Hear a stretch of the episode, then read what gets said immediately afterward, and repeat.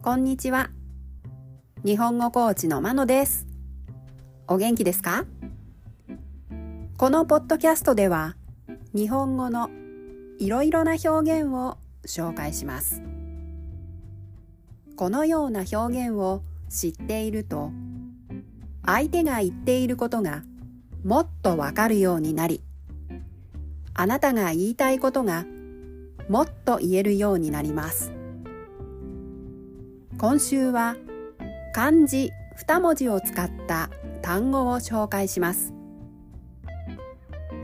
今日は延期です。意味は予定や期限を先に延ばすことです。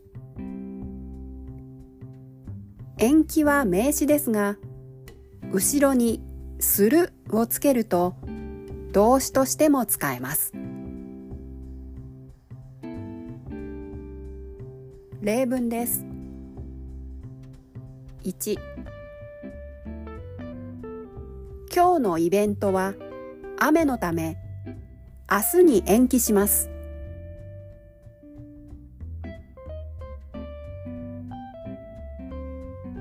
2資材の調達が遅れたので工事の開始日が1ヶ月延期されました。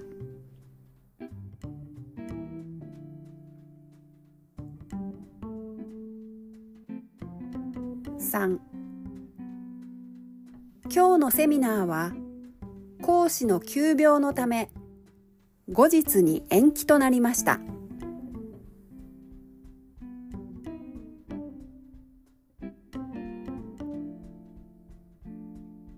4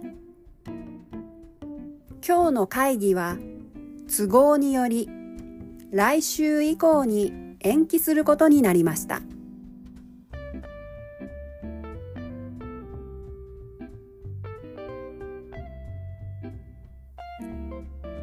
いかがでしたか？